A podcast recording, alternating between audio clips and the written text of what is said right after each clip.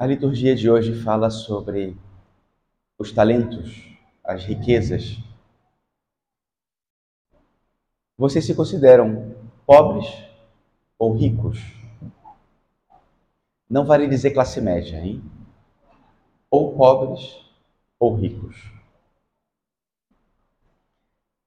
Ricos como a mulher dos provérbios, a mulher forte, essa que só dá alegrias, essa que trabalha, que abre suas mãos ao necessitado.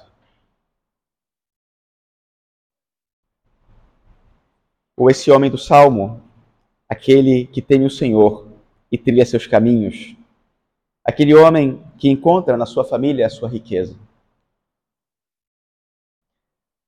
Ou esses homens que receberam os talentos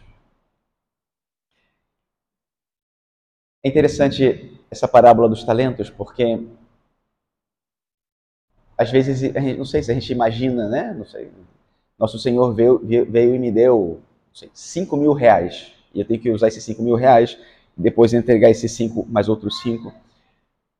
Mas, propositalmente, Nosso Senhor coloca aqui algumas quantias que, de repente, para nós, não é que compreendamos de um modo direto, mas eu estava buscando na internet quanto vale um talento encontrei informações tão discrepantes que eu prefiro não afirmar com toda certeza quanto vale o talento, mas o que vale com certeza é uma fortuna. Um talento já é uma quantia que supera o que possivelmente uma pessoa veria ao longo de toda a sua vida. Um talento é uma fortuna, é algo imenso. E para o primeiro homem, nosso Senhor entregou cinco talentos, ou seja, ele entregou uma quantia de dinheiro que era uma coisa absurda, que ninguém podia imaginar. E depois ao outro três, e mesmo aquele que recebeu um, o Senhor o fez muito rico, porque eu também lhe deu muito. E nós, somos pobres ou ricos?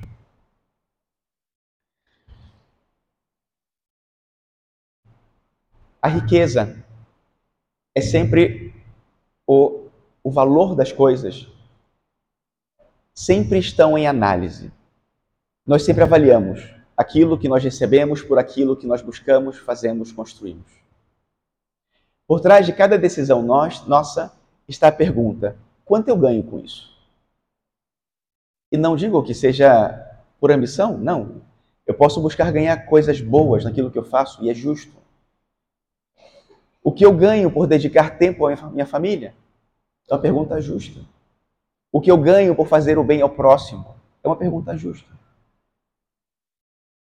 Porque o que eu ganho não é só o dinheiro, é todo o benefício que eu posso tirar com o investimento que eu faço do meu tempo, das minhas energias, das minhas posses, daquilo que eu tenho. O que eu ganho? Mas tem outra pergunta muito importante que deveria acompanhar a primeira, mas que com frequência a gente esquece ou ignora, que é quanto eu recebi. Além de perguntar-me quanto eu ganho, eu deveria me perguntar quanto eu recebi. Porque a minha capacidade de investimento depende daquilo que eu tenho.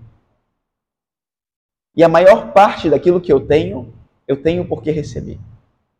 Não é meu, eu não construí, eu recebi. Exatamente como os homens da parábola. Recebemos uma grande fortuna ao entrar nessa vida. E ao começar a caminhá-la dentro da igreja. E a pergunta que vem depois é: então, como eu vou usar aquilo que eu recebi? E essa reflexão de hoje da liturgia. Como darei uso aquilo que eu recebi? O que farei com aquilo que eu tenho? Porque um dia, lá no final do meu tempo, da minha vida, da minha história, alguém me perguntará pelos meus talentos. E você, meu servo, o que você fez com aquilo que eu te dei? essa nós poderíamos dizer que é a grande pergunta da nossa vida. Porque essa vai ser a única pergunta no final. O que você fez com aquilo que eu te dei? E ninguém pode afirmar, como o terceiro homem, o terceiro servo da parábola, é que você me deu muito pouco. Ninguém pode dizer isso. E se nós estamos aqui hoje, nós temos a convicção de que todos nós somos ricos porque recebemos muito, uma fortuna que nem se pode contar. E por isso, nós, como cristãos, deveríamos viver como se ninguém nos devesse nada, porque de fato ninguém nos deve nada. Deveríamos viver como ricos e ao mesmo tempo como quem está sempre em débito, porque sempre recebeu, porque recebeu muito e tem muito para dar. E o modo que nós temos para reduzir o débito é dando. E de repente isso escapa à nossa lógica como eu administro dos bens que eu recebi, compartilhando esses bens com o mundo, com as pessoas. Porque aquilo que eu tenho não me pertence. Me pertence ao Criador de todas as coisas, que fez todas as coisas para que esse mundo fosse melhor e nos fez administradores delas, para que tudo se desenvolvesse segundo esse plano. Ele não quis administrar sozinho o que é dele. Ele me convidou.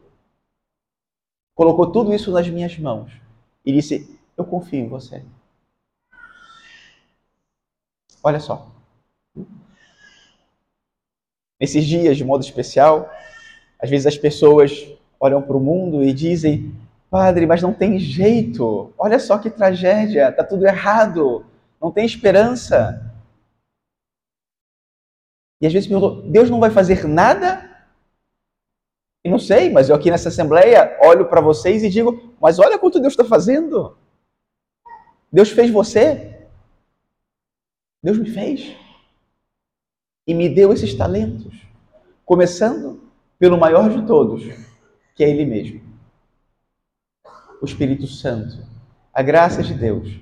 Ontem tive a graça de, ce de celebrar o batizado da minha sobrinha aqui esse batistério. Que dom! O próprio Deus, que habita a nossa alma, que vem estar dentro de nós para, partir de nós, realizar a sua obra. Nunca nos deixa só. E Ele mesmo é o dom. E Ele é o primeiro que eu devo partilhar com a minha vida, com os meus irmãos. E é esse aquele dom principal, principal do qual eu vou prestar contas um dia. O que vale?